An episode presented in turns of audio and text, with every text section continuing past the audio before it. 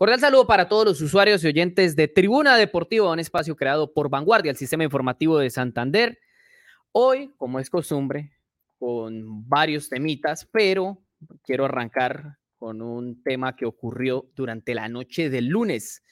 Y es que Jorge Luis Pinto, el técnico santanderiano que entrena al Deportivo Cali, denunció la quema de tiempo por parte de Águilas Doradas. Se mostró bastante inconforme con ese tipo de situaciones y le mandó un leñazo de padre y señor mío a Lucas González, el técnico de Águila Doraz. Pero ya vamos a entrar en materia sobre qué fue lo que ocurrió en este partido disputado en el estadio de Palma Seca. Y la gran pregunta del millón, ¿se quema tiempo en el fútbol colombiano? ¿Qué tanto se está jugando en los partidos profesionales, además de la Liga Colombiana. Pero antes de entrar en materia y de empezar a analizar todo este tipo de situaciones y por supuesto que, los oyentes nos den sus opiniones, eh, quiero saludar a María Alejandra Barrios y don Néstor González, mis compañeros. ¿Cómo están? ¿Cómo me les va? Hola a todas las personas que se conectan con nosotros aquí en Tribuna Deportiva, a los que nos están escuchando vía Spotify, también espero que se encuentren muy bien y que, bueno, participen. Recordemos que estamos en vivos por Facebook, por Cubo, así que participen con la pregunta del día. ¿Se quema fútbol, eh, se quema tiempo en el fútbol colombiano? Yo diría que también se quema el fútbol. Y bastante. Haciendo ese tipo de cosas. Sí, Cordial saludo para, para los dos, para todos los conectados a esta hora en Facebook Live de Cubo, de Vanguardia, también a quienes nos estarán escuchando a lo largo del día en diferentes plataformas como Spotify. Hombre, yo digo es, eh, ¿dónde no se quema tiempo en el fútbol colombiano? Partiendo desde el fútbol de barriada, Sergio y, María Alejandra, porque cuando nosotros vamos con los amigos y estamos apostando la cancha o eh, la bebida energética o la gaseosa, lo que sea, y la cerveza, diga la cerveza, diga la verdad. No, yo la verdad no tomo cerveza. Ah, bueno. Mentiras. El tema pasa porque uno va ganando y inmediatamente eso está, digamos, en la cultura futbolística del colombiano, quemar tiempo, y del sudamericano. Ya en Europa, digamos, eh, van un poco adelantados en el tema y han mejorado mucho esa situación y al que quema tiempo ya le reprochan y los árbitros son mucho más drásticos con este tipo de, cosas. Y de alguna forma el VAR en Europa, incluso se pudo ver en el pasado Mundial de Fútbol, eh, es un poco más cuidadoso con este tema de quema de En el Mundial vimos eh, partidos donde reponían 10 minutos. Exacto, en el Mundial. Sin importar la fase, se definían sin importar la fase, sin importar la fase. Fuera fase de grupos, en octavos de final, en semifinal. Eh, incluso en la misma final también se vio que, hubo reposición de tiempo, pero más allá de eso, en algunos partidos específicos eh, hubo 10, 15 minutos de adición. Así, así que, de pájaro. Así que, así, exacto. Así que es importante ver también como en Europa, donde el VAR realmente está enfocado, en donde los árbitros realmente se preocupan un poco más ya por, por ese tipo de situaciones, pues la, la quema de tiempo ha tornado un camino distinto. hacia ahora de, pájaro, de eso que dices de que sin importar la, la, fase en la que se estuviera en el Mundial, se reponía el tiempo. Recuerdo el partido de cuartos de final entre Argentina y Países Bajos. 11 minutos repuso el árbitro. Incluso en la última jugada del partido, eh, Países Bajos lo empata, se van a tiempo extra, todo lo demás. Incluso las goleadas, Sergio, en partidos que ya estaban definidos y mucha gente decía, Metían 7, 8 minutos. ¿qué más minutos y ya está definido? Y los árbitros en eso fueron eh, digamos, acordes al reglamento y hicieron cumplir lo que le estaba pidiendo también la FIFA. La diferencia con el fútbol colombiano, ¿no? Sí. Que acá ni siquiera revisan si es penal o no es penal en el bar. Bueno, lo cierto es que Jorge Luis Pinto, el técnico del Deportivo Cali, el santanderiano, nacido en San Gil, ¿no? Además, Jorge Luis Pinto, la perla del Fonse. Saludamos también, por supuesto, a la gente que se conecta desde San Gil, eh, que ya sabía un, par de personas conectadas de allá. Eh, decía Jorge Luis Pinto que no le gustaba que un equipo como Águilas Doradas interrumpiera tanto el partido, que camillas, que lesionados, les dijo marrulleros. Esa fue la palabra que utilizó, ¿no? Además. ¿Lo tenemos? Lo tenemos, sí, señor. Ahorita lo vamos a escuchar al profe Jorge Luis Pinto. Eh, hablando de, de, este tipo de situaciones, no le gustó, incluso le dijo a Lucas González, al técnico de Águilas Doradas, que si iba a ser así, sería mejor que se fuera del fútbol profesional colombiano. Duro Pinto. No, no, no estaba visiblemente enojado, pero con sus palabras. Cosa rara en, sí, con sus palabras dio a entender que, que, no le gustó nada lo que hizo Águilas Doradas. Entonces ahí, ahí se empieza el debate, hombre, porque mucha gente dice, no, pero es que Águilas Doradas estaba haciendo su trabajo, no hizo nada ilegal. Puede que no sea ilegal, pero a mí sí me parece que está mal visto, ¿no? Es que se quema demasiado tiempo. Lo que, pasa es que el tema, el tema es difícil, es difícil y también esto no tiene hacerlo. Que, tiene que partir desde la base, desde las divisiones menores, desde que el niño de 7, 6 añitos ingresa a las escuelas de fútbol es eh, a implementar este tipo de cosas, a no quemar tiempo, a no tirarse, porque yo me acuerdo que en mis épocas, cuando yo pisaba el área y medio me tocaban, el entrenador que me decía, Néstor, pero ¿por qué no se tiró si lo tocaron? Claro. Néstor, eso le dicen a uno, desde chiquito, ¿no? De, Piscinero, le decían. Sí, no. Michael Phelps González. Y el niño, el niño es inocente, el niño lo toca, pero sigue corriendo por su balón, la, inocencia y el querer jugar al fútbol. Pero a esas tempranas edades ya los entrenadores le empiezan a inculcar, no, si a usted medio lo tocan, hay un roce en el área, tírese. Y llegan adultos y vemos lo que sucede, y es algo que difícilmente eh, se va a quitar del fútbol ¿y profesional. ¿Cómo piensa el aficionado? El aficionado dice, bueno, estamos sacando el empate o vamos ganando 1-0, hay que quemar tiempo porque empieza el rival a apretar. No, así piensa el aficionado.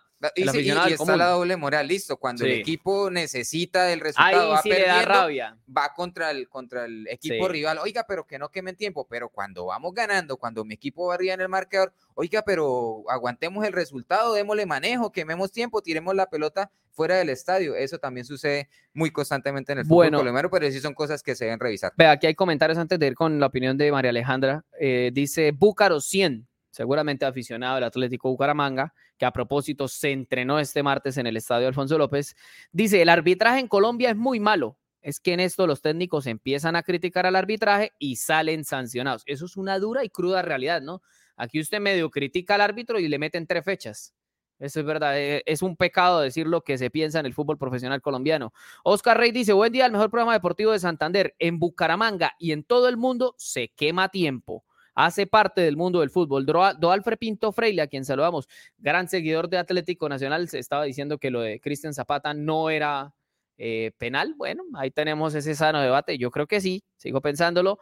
Eh, dice, el fútbol colombiano no es mediocre, es perverso se quema por partido en promedio medio tiempo de 40 a 45 minutos. ¿Con qué ganas se paga un canal o una boleta para ver nada? Eso, eso es una cosa, un tema importante. Vea, eso se lo criticaban al Cholo Simeón, el técnico del Atlético de Madrid, porque el Atlético de Madrid es de los equipos en el mundo que más quema tiempo. Y yo les aseguro, el Atlético no quema nada de tiempo en comparación con lo que se juega en Colombia. Es que yo recuerdo el semestre pasado, la DIMAYOR publicaba eh, en sumatoria cuánto en promedio iba jugando cada equipo y hay equipos que estaban como Junior, que lo criticaron por eso. De tiempo efectivo. Eran cincuenta y pico de minutos. Era así, y le digo, el, pico ya se lo está regalando. Y ese era el más, el que más tenía. era sobre el, en líneas generales, sobre el 50, sí, eh, minutos, minutos, por cada partido. Y había equipos como Junior que estaban como los cuarenta y pico, no alcanzaban a jugar un tiempo completo.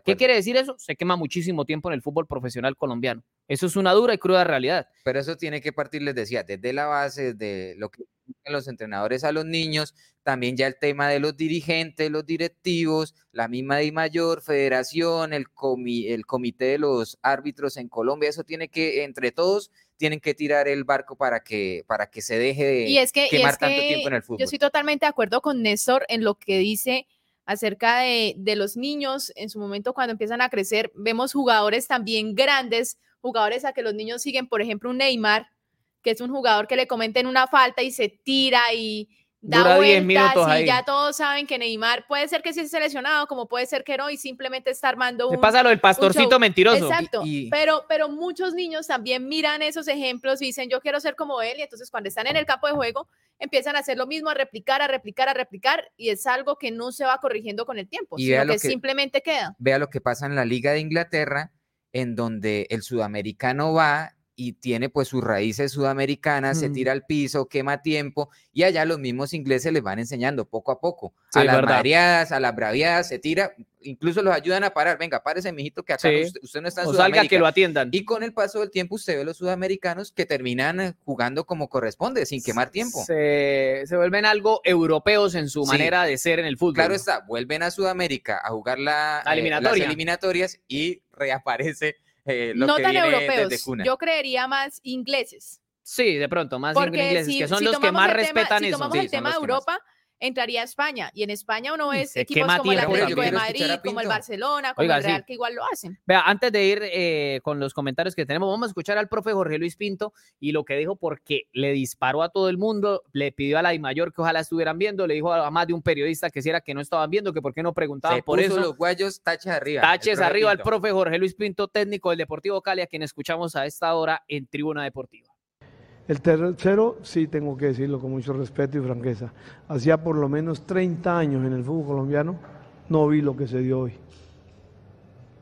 A mí me asombra que ustedes los periodistas me pregunten de eso. Qué vergüenza lo del partido de hoy. Hacía 30 años no veía en Colombia eso que vi hoy. Marrulleros, parar el partido, echar el balón para afuera, meter las camillas, todo eso. Es triste, si el señor Lucas González viene a hacer eso en el fútbol colombiano, no que vaya. No, con todo respeto, y me gustaría decírselo como se lo mandé decir en la cara, porque nosotros quemamos esa etapa. Aquí hubo una etapa funesta del fútbol colombiano, después cambió el fútbol, se hizo pulcro, se hizo sano, se, se acabaron todas esas cosas, pero lo que vi hoy, una vergüenza. Ustedes son testigos, no me vayan a decir que no fue así. Y me encantaría que hubiera estado alguien de la I mayor para que hubiera visto el partido. Lo que se permitió hoy, lo que se hizo en parar el partido, en tirarse en el piso, en tirar la pelota, en pasarse en la pelota de un lado para el otro, en no cobrar, en caer siempre al piso. No, eso, eso hay que acabarlo en el fútbol. Bueno, ahí estaba el profe Jorge Luis Pinto, a quien estábamos escuchando. Duro el profe, le tiró a todo el mundo. Ve, aquí Jorge Rivero nos escribe, dice, parece que estos señores no vieran fútbol, eso es lo que prevalece. Claro, eso es lo que estamos diciendo, que eso es lo que ocurre y Pinto se queja precisamente de eso y por eso le disparó a todo el mundo, a Di Mayor, a la prensa, a los rivales. Incluso le dijo al técnico que entonces se fuera si iba a empezar a quemar tiempo. Dice también eh, Jorge Rivero, ahora los jugadores fingen cada vez eh, más lesiones y los arqueros son los que más queman tiempo. Estoy de acuerdo. Los árbitros no saben qué es esto. Dice Búcaro 100.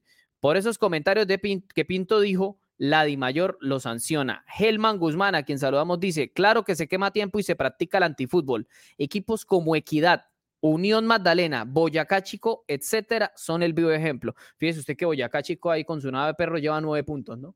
Está segundo de la tabla de posiciones. ¿Quién ha jugado tres partidos y los tres los, ha ganado?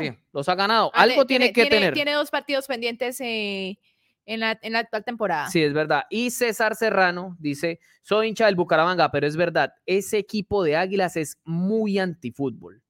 Bueno, cada quien tiene ahí su opinión. Pregunta aquí William Fernando Ramírez. Pregunta para los panelistas, ¿Lencina podría ser el nuevo rompecorazones en Bucaramanga? Creo que ese apodo lo tenía Michael Rangel, ¿no? Yo creo que sí. Uh, Goles son amores, dicen por ahí. Goles son amores. ¿Qué opina María no tengo dudas. Totalmente de acuerdo. Bueno, ahí cada quien tiene su opinión. Dice La pregunta es, ¿a María Alejandra ya le rompió el corazoncito Lencina?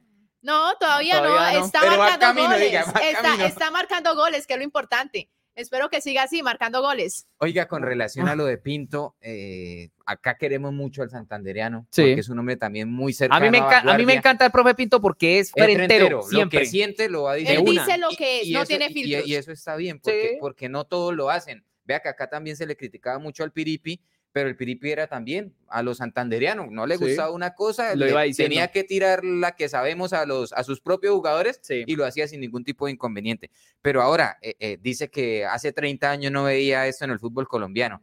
Ahí sí, profe, yo, discrepo con usted porque en el fútbol colombiano siempre pasa e, este tipo de equipos que se echan atrás, que queman tiempo, que los cambios los hacen con mucha demora, que cuando hay un lesionado la camilla y mejor dicho, eso es un pan de cada día en el fútbol colombiano, entonces se me hace eh raro que diga que hace 30 años no veía ese tipo de cosas. Incluso eso lo mencionaba hace unos días el, el director técnico del Atlético Bucaramanga después del partido contra Nacional. Raúl Agustín Armando. Así es, cuando habló del, del arbitraje y de los penales, que bueno, se lavó un poco las manos, sí mencionó el tema de la quema de tiempo y dijo, lo que no me pareció fue que en el primer tiempo, en un cambio que hicieron, se demoraron muchísimo, muchísimo en hacer el cambio. ¿Por qué lo hacen? En el, en el partido nacional, bueno, el local primero, Atlético Bucaramanga Nacional, disputado el pasado domingo en el Estadio Departamental Alfonso López, por momentos se vio un fútbol muy intenso, muy agradable, pero en otros pasajes del encuentro se notaba que, que los mismos jugadores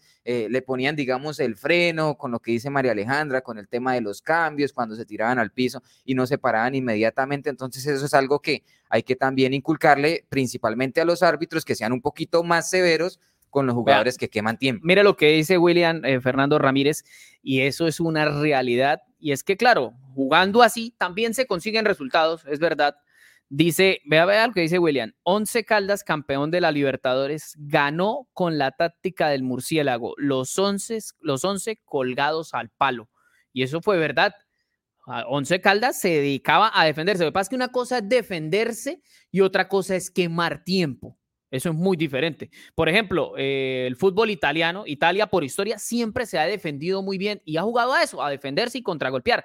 Pero yo no recuerdo una selección italiana en una final de la Copa del Mundo quemando tiempo. Contra Francia no pasó en el 2006. No. Iban y jugaban y aguantaban y claro, les tocaba meterse atrás y aguantar los ataques de los franceses. Pero una cosa es quemar tiempo y otra es defenderse. Es muy diferente. Es muy diferente. Y, y la crítica va precisamente a eso del profe Pinto a la quema de tiempo, a que se tiran, que queman, que dicen simulan lesiones. O sea, es que son muchos, muchas variables que se ven en un partido de fútbol. Independientemente cuando se está defendiendo, se está jugando. El balón sigue en movimiento. Sí, claro. La diferencia es que pues un, equipo está encima del otro y, el otro simplemente aguanta, aguanta, aguanta, pero el balón siempre se está moviendo, siempre está en, juego. Es una dura realidad. Y sabe también que, que no me gustó, digamos, de las declaraciones del profe Pinto, ¿Qué le cae a un entrenador como Lucas González, joven, que es muy joven, que recientemente está dando sus primeros pinitos en el fútbol profesional colombiano? Yo no sé si el profe Pinto. El asistente de Harold Rivera, ¿no? Sí, haría lo mismo, eh, qué sé yo, con Luis Fernando Suárez, y dijera acá en Colombia. Con Comesaña. Eh, en su momento con el Junior de Barranquilla en la temporada pasada, cuando tuvo la posibilidad de enfrentar a ese Junior de Barranquilla, eh, cuando estuvo Pinto recientemente con Millonarios. Entonces también hay que, hay que ver pues eh, a quién yo, yo le, veo la razón, yo le veo la razón al profe, eh, pero creo que también se dejó llevar un poco por el tema del empate, ¿no? Quizás Cali necesitaba ya la victoria, empieza ahí como a apretar un poquito el tema del descenso. Cali necesita sumar porque lleva apenas tres puntos. Ahorita vamos a repasar la tabla de posiciones y lo que será la próxima fecha de la Liga de Play porque la jornada terminó con ese empate entre Cali y Águilas Doradas durante la noche del lunes. Y bueno, no, no, no, digamos mentiras. El, el, Águilas Doradas quema tiempo. Eso, eso también está claro. Y también está claro que es un equipo fuerte, serio, jodido, que hasta aquí ya enfrentó a Nacional, ya enfrentó a Junior, ya enfrentó a Medellín, a Once Caldas, a Tolima y ahora al Cali y con ninguno perdió. Está invicto. Y es el próximo rival de Atlético Bucaramanga. El próximo viernes va a ser local Águilas Doradas y es un partido, digamos, termómetro para el equipo Leopardo, que también viene invicto. Y bueno, hay que ver cómo le va el elenco. Es más, yo creo que esa va a ser como la prueba de fuego del, del Atlético Bucaramanga. Porque sí, ya enfrentó a Junior, sí, ya enfrentó a Atlético Nacional, pero son equipos que actualmente el nivel de juego no se les ha visto Después de lo que vi anoche, no me, no me, parece tanto. Simplemente, pues son equipos que son grandes por nombre y que obviamente se les tiene un respeto. Águilas Doradas puede ser que anoche no haya tenido su mejor partido, como todos, hay partidos que son buenos, hay partidos que no tanto, pero es el equipo que, que ha tenido como mayor equilibrio, que ha estado como en esa constancia en lo que va del campeonato. Entonces creo que va a ser un partido bastante interesante y como lo dice mi compañero Néstor, eh, va a ser un partido termómetro para el Atlético Bucaramanga? Yo no creo que se vaya a ser el termómetro. Yo quiero verlo al Bucaramanga con el América, pero creo que lo enfrenta hasta la última fecha. el América sí viene jugando bien. El cierre es contra América. El América viene jugando bien. Boyacá Chico también viene sumando buenos resultados. Águilas así va ahí como, no sé, ayer el partido a mí no me gustó. Vi como unos 15, 20 minutos y me pareció que, que ha perdido un poco de chispa, o no sé si fue ya por el cansancio que tenían ya ante el Cali. Vea, acá hay eh, dos comentarios más, dice Jorge Rivero. El juez debe penalizar con tarjetas y con la prórroga del tiempo a jugar. Y dice Jorge Noco, a pesar de todo, creo que Águilas será el examen más fuerte para el Bucaramanga, pues desde la temporada pasada está mostrando de que no es un equipo fácil de vencer. Que, es que viene con un proceso de la temporada pasada, cambió el entrenador, pero mantiene la base de jugadores. Allí está, por ejemplo, Aulio Oliveros, el santanderiano, quien no jugó ayer eh, y también está Johan Caballero. Johan Caballero quien ingresó en la segunda parte, también le, han aportado a este equipo antioqueño. Repasemos, si les parece, cómo quedó la tabla de posiciones una vez finalizada la fecha 5 de la Liga Betplay, donde América de Cali es el líder, tiene 10 puntos el cuadro Escarlata. Los eh, chicos mandan, ¿no? Sí, necesitamos que, o bueno, el América necesita que el señor Euclides Kilo Ardila no le vaya a hacer fuerza al América porque se termina estrellando el equipo de Guimaraes. Diez punticos tiene el América. Boyacá, Chico y Águilas Doradas le siguen con nueve, los mismos que Bucaramanga, que también tiene nueve. Envigado tiene siete. Fíjese que ya hay una lucecita ahí de dos punticos entre el cuarto y el quinto, ¿no? Eso comienza a ser importante. Envigado tiene siete, Millonarios, Pasto, Pereira y Nacional tienen seis. Fíjese que, Nacional está por fuera de los ocho, ¿no? Vea que de los ocho primeros, únicamente grandes del fútbol América y, América y Millonarios, no más. Pare de contar, de resto, no más. todos equipos chicos. Sí, es verdad. Y hay que tener en cuenta que de esos ocho, tres equipos no tienen los cinco partidos jugados, sino que vemos el caso de Boyacá Chico, ha jugado tres encuentros, de falta dos partidos más para igualar eh, el número que se supone que deberían tener en ese momento, que son cinco, cinco partidos. Eh, vemos el caso también de Millonarios, apenas ha jugado dos partidos, Deportivo Pasto tres partidos, Deportivo Millonarios buena campaña. Cuatro partidos, entonces eh, también deja esa pregunta de, bueno, cuando ellos jueguen los partidos, ¿qué va a pasar? ¿Cómo se va a mover la tabla? ¿Será que vamos a seguir estando en la cima de la tabla o no? Sí, los que tienen que el estar más El Cali no aparece acá en la primera parte de la tabla de posiciones, pero también hay que aclararlo, tiene, varios partidos pendientes. Disputados. Es que, es que eso es lo que hay que mirar, porque por ejemplo, el tema de Nacional, Nacional ya jugó los cinco partidos y apenas ha podido sumar cinco punticos. Seis. Seis puntos. Seis o sea, es, es, comienza a ser, la media comienza a ser algo eh, preocupante, sobre todo para un equipo tan ambicioso como Nacional que siempre está obligado a pelear el título. Jaguares, Tolima, Santa Fe, Unión Magdalena tienen cinco, Alianza Petrolera eh, lleva cuatro punticos, Cali tiene tres. Fíjese usted el tema del Cali, ¿no? No gana, pero tampoco pierde. Y a punta de empate va a ser difícil que zafen el descenso. Junior tiene tres, que Junior sí. Junior también está metido en esa crisis. Sus cinco partidos. Quiere que le diga algo. Difícilmente Arturo Reyes llega a marzo. Oiga, ¿sabe que ha aguantado mucho? Sí. Para lo que nos tiene acostumbrado Junior, de Barranquilla, que no, no resiste malos resultados. Pero yo creo que ya. Y hace cambios. Ya tiene el ultimátum. Yo creo que ya lo tiene. Ya es con un equipo, con un equipo como una, con una nómina como la que tiene el Junior de Barranquilla, es para que el equipo estuviera jugando muchísimo mejor y eso se viera reflejado en los puntos. Y lo peor es que Junior, vea, Junior ha jugado cinco partidos. Que me digan que tienen a alguien como Juan Fernando Quintero en la nómina. Claro, pero no está marcando la diferencia, lamentablemente. pero tampoco, tampoco hay jugadores. No está bien rodeado. Tampoco, eso iba a decir, porque tampoco hay jugadores. Él puede jugar lo que sea y puede meter pases al área y todo. Pero si no hay quien defina qué. Sí, está sonando ya el pitico. necesita el colectivo. Hasta el más grande futbolista del mundo necesita de, un equipo que lo arrope para poder brillar. Sí, es verdad. Bueno, Medellín, Once Caldas tiene dos y Atlético Huila que tiene una cara de volverse a la vez que no puede.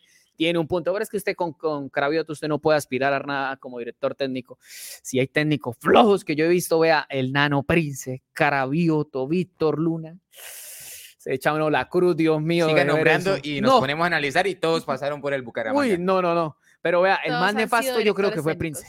Fue el más nefasto. Yo escuché las charlas técnicas de ese entrenador en la B del Bucaramanga y es de lo peor que yo he escuchado. No, yo siempre eh, eh, he escuchado una anécdota del peinadito Espina que iba a salir a un partido con 10 jugadores y uno de los futbolistas de Atlético Bucaramanga, oiga, profe, solo hay 10, le falta uno. Ah, eh, empezó a caer. Ah, sí, bueno, entra fulanito y vaya y juegue. Increíble. Esa, esa es mundial.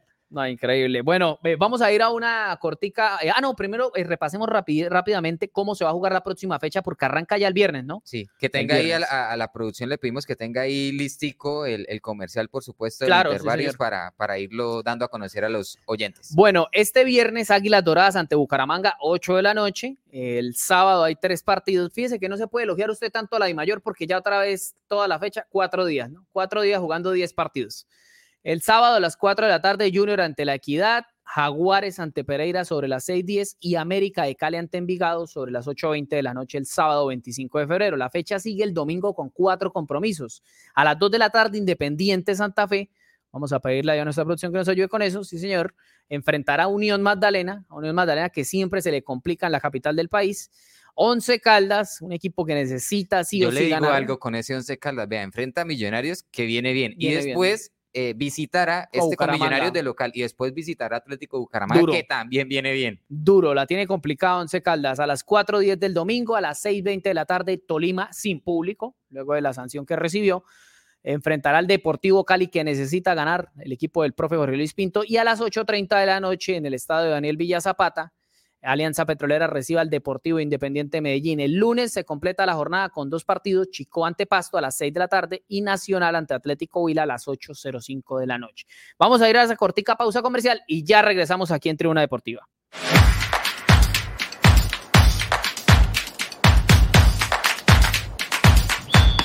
En Cubo Bucaramanga somos de la gente, por eso regresa Interbarrios 2023. Bienvenidos a una transmisión que tendrá mucha emoción, en especial con los protagonistas que serán los niños de este encuentro. ¡Golazo!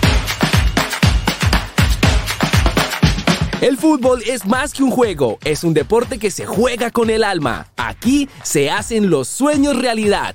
A toda mi familia, a mis padres y a los profesores. Apoya el deporte de la región y haz parte del torneo de futsal más importante del oriente colombiano.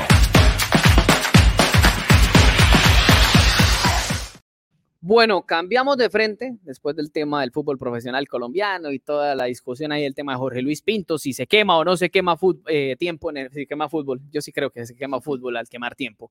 Eh, oiga, el tema del ciclismo, ¿no? Las palabras del subdirector del equipo Ineos que dijo que Daniel Felipe Martínez podría ser el líder del equipo Ineos para el Tour de Francia.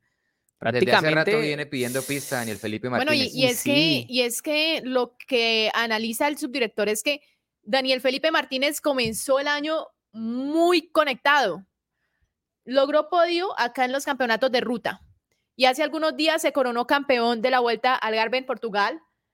Eso quiere decir que, que está haciendo las cosas bien. Viene bien. Mientras que la persona que se supone que iba a ser el líder en, en, este, en este Tour de Francia era Egan Bernal, que ya fue campeón, que todos sabemos que, es un gran ciclista, pero que lamentablemente no ha podido encontrar su nivel esta temporada. Viene de una recuperación bastante larga, bastante sorprendente, porque lo de Egan es, es de pararse y aplaudir. Que sí, claro, con un accidente como el que tuvo, esté intentando competir nuevamente, eso es magnífico. Vea, dijo Rob Ellingworth, es el subdirector de Lineos, dijo, Dani, refiriéndose a Daniel Felipe Martínez, es nuestro enfoque principal para el tour en este momento.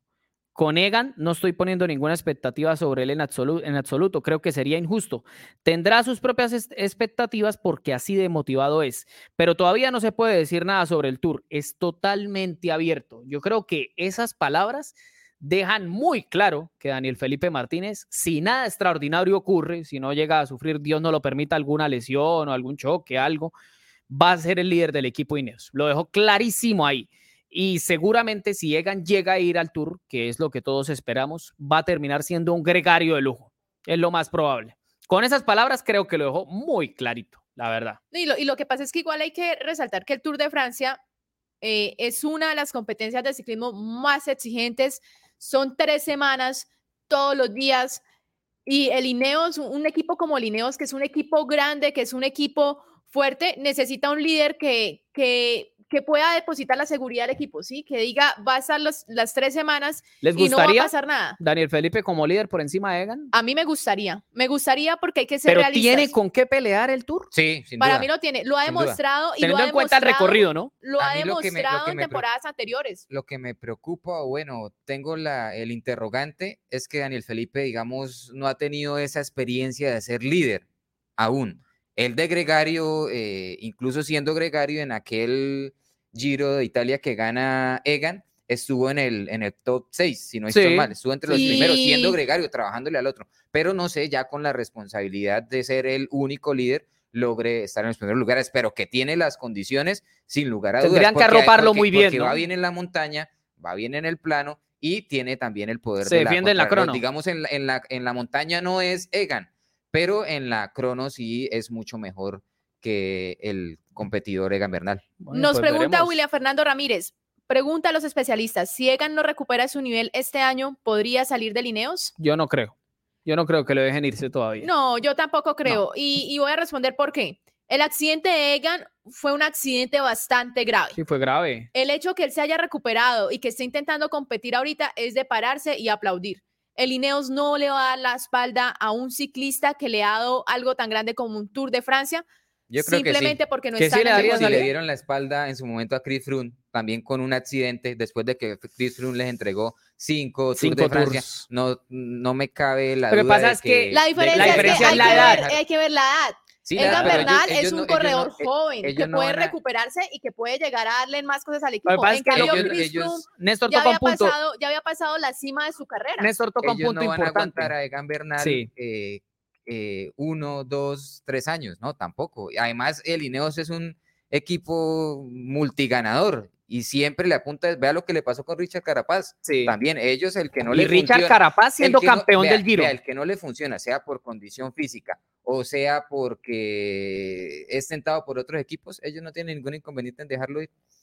Además de que Egan no es británico, ¿no? Ellos también eh, respaldan mucho a la gente de, de su país y, vuelvo y les pongo el ejemplo, si no respaldaron a Clifford, me parece que hagan, pero pues es una siendo británico, ojalá, ojalá eh, lo respalden hasta la muerte a, Egan Bernal. Amanecerá y veremos. Bueno, les cambio un poquito el tema porque ya nos están diciendo aquí, cierre, cierre.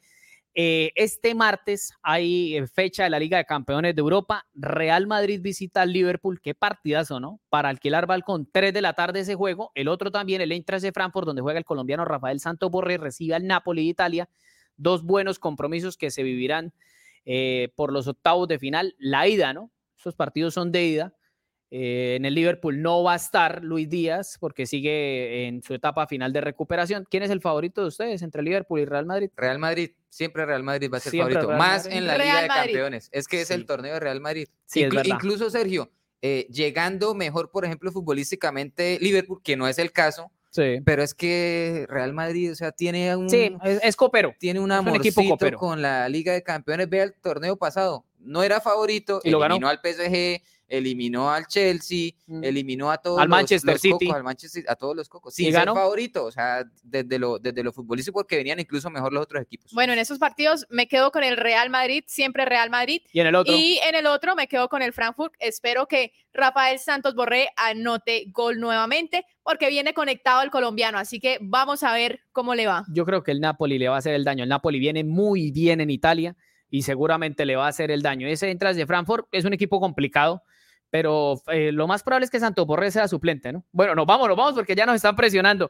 Maleja, gracias por acompañarnos. Gracias a todas las personas que se, comen, que se conectaron y no olviden seguirnos en Spotify, Tribuna Deportiva. Chao, Néstor, nos hablamos en la próxima. Chao, Sergio, muchas gracias a ustedes y a todos los conectados, por supuesto. Y el cordial saludo y por supuesto y el agradecimiento para todas las personas que se conectaron y que nos escucharán también a través de Spotify. Un abrazo para todos. Chao, chao.